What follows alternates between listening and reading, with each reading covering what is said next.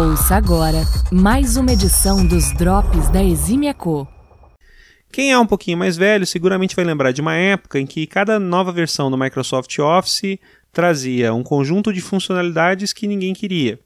É, na prática, o que acontecia é que você precisava sempre de uma máquina mais forte para continuar fazendo aquilo que você já fazia.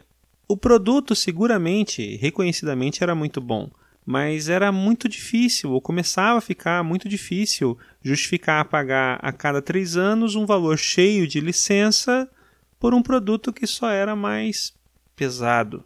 O recurso para aplicação de estilos, por exemplo, estava disponível há muito tempo, mas ainda assim, quando alguém quisesse fazer um título em um texto no Word, o que se fazia era selecionar o texto, centralizar, aplicar negrito, aumentar a fonte, ou seja, ninguém usava o recurso de estilos.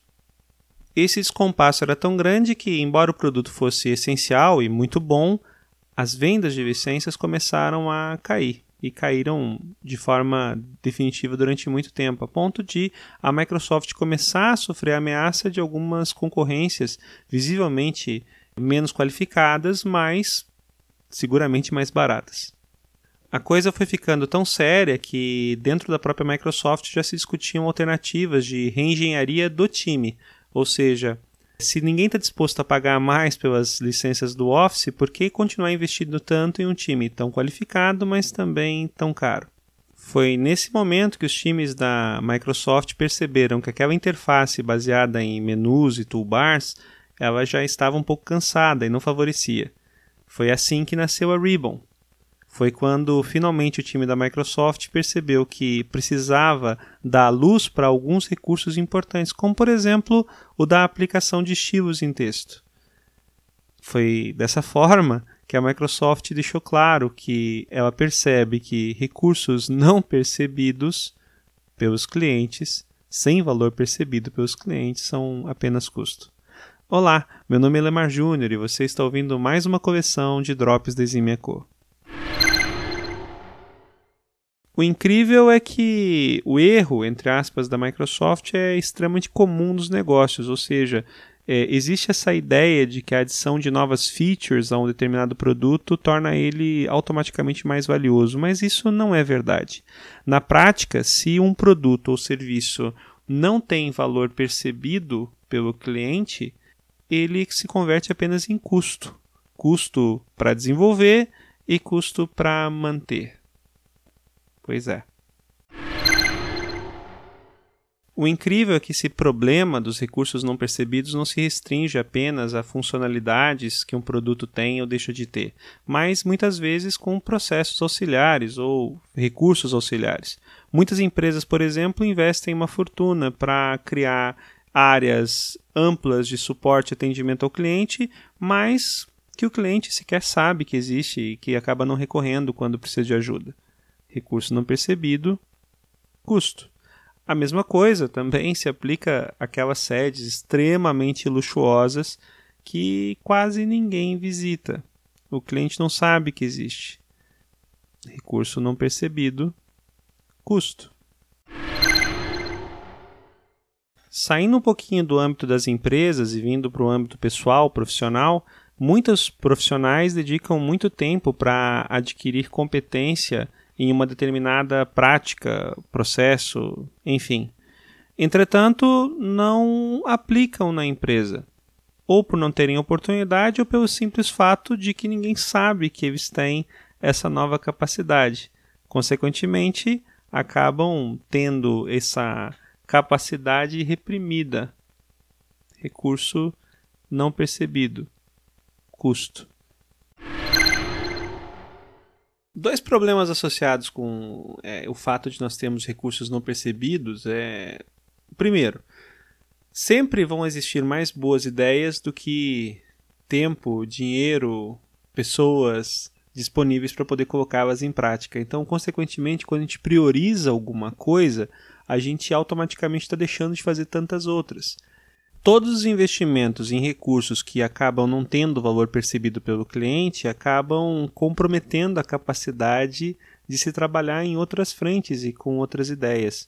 É o tal custo da oportunidade. O segundo impacto é que recursos não percebidos se convertem com frequência em custos também não percebidos. E esses custos não percebidos comprometem a lucratividade, e num mundo onde a competição é sempre pelo lucro, acaba tornando nossas organizações, nossas empresas ou até mesmo nós mesmos menos competitivos. A questão fundamental que precisa ser respondida antes de se investir em qualquer recurso, é, seja, por exemplo, uma funcionalidade num produto ou um serviço, é se haverá no mercado compensação financeira satisfatória. O cliente gostar de uma funcionalidade ou feature não implica que ele vai estar disposto a pagar por ela. Em todo caso, mesmo em muitos cenários, quando existe um mercado comprador, isso não significa que esse mercado vai ser grande o suficiente para justificar o esforço. Nós não podemos esquecer que toda vez que nós desenvolvemos algo, ganhamos junto com esse esforço de desenvolvimento a necessidade de investirmos para manutenção. Dessa forma, a ideia de se desenvolver um recurso ou uma funcionalidade ou ganhar uma determinada competência pelo simples fato de que existe tempo ocioso, de que isso é uma possibilidade, costuma ser uma irresponsabilidade. É fundamental lembrar que sempre que a competição, como já foi dito, é pelo lucro. A solução mais completa, além de não tornar uma oferta necessariamente mais atraente, tende a deixar as organizações cada vez menos competitivas. O mesmo vale para as pessoas quando consideramos a gestão das carreiras. Seguindo essa linha de raciocínio, até baseando-se no exemplo da própria Microsoft, a ideia não é necessariamente adicionar mais e mais recursos, mais e mais features, seja num produto ou num serviço. A ideia é aumentar a quantidade de features que tem é, valor percebido pelo cliente. Mais uma vez, é uma questão de saber reconhecer e aplicar o conceito de produtividade, ou seja, maximizar a quantidade de recursos percebidos pelo cliente, com valor percebido pelo cliente, ou seja, o nosso desempenho, e minimizar a quantidade de trabalho para desenvolver esses recursos, o nosso empenho. Quanto melhor for a relação entre funcionalidades com valor percebido pelo cliente e o nosso trabalho, melhor. Na perspectiva individual, trazendo para a gestão da carreira, o mesmo conceito se aplica. Não é necessariamente o quanto você sabe ou as capacidades que você tem, mas quanto dessas capacidades você consegue colocar em prática e gerar valor percebido. Quanto mais capacidades que geram maior valor percebido, maior o seu valor. Ou seja, não é o quanto você sabe, mas o quanto você aplica do que você sabe. Não é quantas competências você tem, mas quantas dessas competências têm valor percebido pelo cliente. E aí defina cliente como sendo um cliente final, caso você trabalhe atendendo diretamente o público, ou quem sabe um cliente interno da empresa. É, isso pode variar, mas o conceito acaba sendo sempre o mesmo. E aqui fica mais clara a distinção que nós podemos fazer entre inovação e invenção, ou inovação e criatividade.